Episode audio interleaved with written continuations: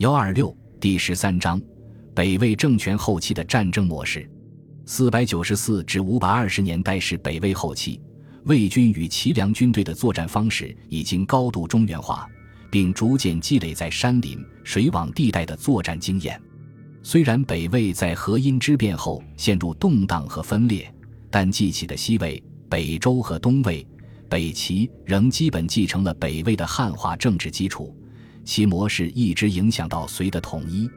第一节，孝文帝时期的魏齐战争形态。北魏太和三年，南齐建元元年（四百七十九年），萧道成代宋建齐，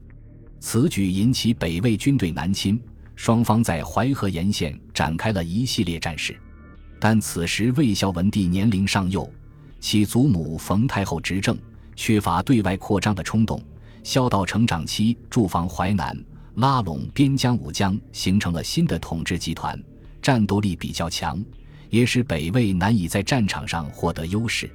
所以在南齐初年的一系列战事中，齐军保守住了淮河防线，北魏始终未能将边界推进过淮河。南齐初年的战事又出现了一个新的特点，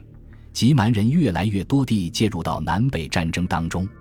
边境蛮人部族生活在淮河上游两岸的山林地带，特别是淮南大别山区及桐柏山区。他们长期受到南朝政权的欺压，希望获得外援。随着四百六十年代北魏占领淮北，南北交界线逐渐靠近蛮人地区，蛮人的上层多数以桓、田为姓，遂招引魏军进入这一地区，从而引发南北政权之间的战事。四百八十年代，在桐柏山北路的比阳、武阴、溧阳地区，魏齐军队发生了一系列小规模战事，齐军上保持着对这一地区的控制。太和十七年（四百九十三年），魏孝文帝元宏自平城迁都洛阳，并对南齐政权展开了数次大规模进攻。从孝文帝时期开始，北魏对南朝的战争模式实现了中原化的完全转型。兵种上以步兵为主，骑兵为辅；战术上野战和攻坚战、城垒防御战并重；后勤补给模式上以后方运输为主，不再依赖战场劫掠。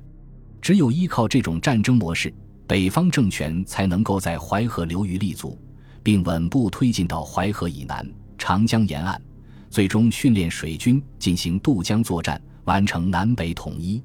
这个过程，北魏只进行了一半。便因六镇起义和河阴之变终结，但继起的西魏、北周和东魏、北齐政权仍是按照这个模式继续完成统一。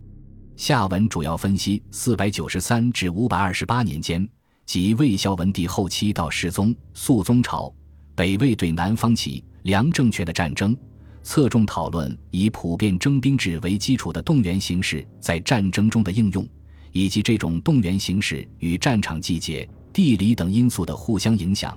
并如何使北方军队成功进入江淮之间的战场。迁都洛阳时的动员规模。太和十七年（四百九十三年）夏，孝文帝元宏打破了与南齐持续数年的和平通使状态，宣称要对南齐发动讨伐。从后来几个月的进程看，元宏此次实际是准备迁都洛阳。只是为了避免酝酿阶段的种种阻力，而采取了南伐的形式。为了保障大量人员，辎重南迁，北魏在黄河上修建了浮桥，并免除了河南、淮北地区七州的军粮。由于在到达洛阳之前，迁都计划一直密不示人，此次出征完全按军事行动进行动员，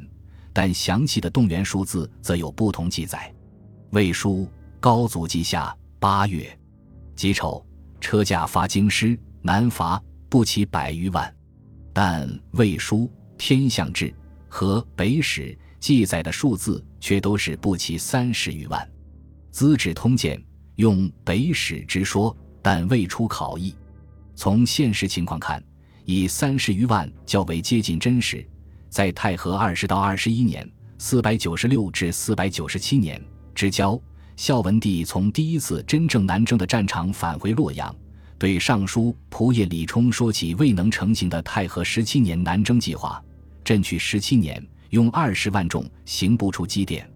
可见，四百九十三年他离开平城时，直接率领的禁军部队只有二十万，这也是北魏禁军全面动员之后比较合理的规模。那么，三十万的说法又从何来？可能是北魏全境为此次南伐而动员的总兵力，因为北魏步兵最主要来源是河北地区，从来都是直接开赴河南战区，不会翻越群山赶到平城。与战区距离最近的河南和青崎地区的军队，也应当是就近集结待命，不会远涉到平城。而北史为了夸大孝文此次南伐的声势。遂将总的动员数字都记入了从平城出发之军中。至于魏书本纪百余万说法的来源，可能是当时檄文诏书中故意夸大的数字。关于此事虽无直接证据，但有一旁证：孝文帝中途止于洛阳时，关中发生羌人叛乱，原定的西路军转而进行平叛作战，其中卢渊所部已步骑六千众，号三万，徐行而进。可见兵力夸张了五倍之多。九月，孝文帝一行进至洛阳后，群臣进行了一番起嗓于马前，请停南伐的表演。孝文帝便宣布停止南伐，正式迁都。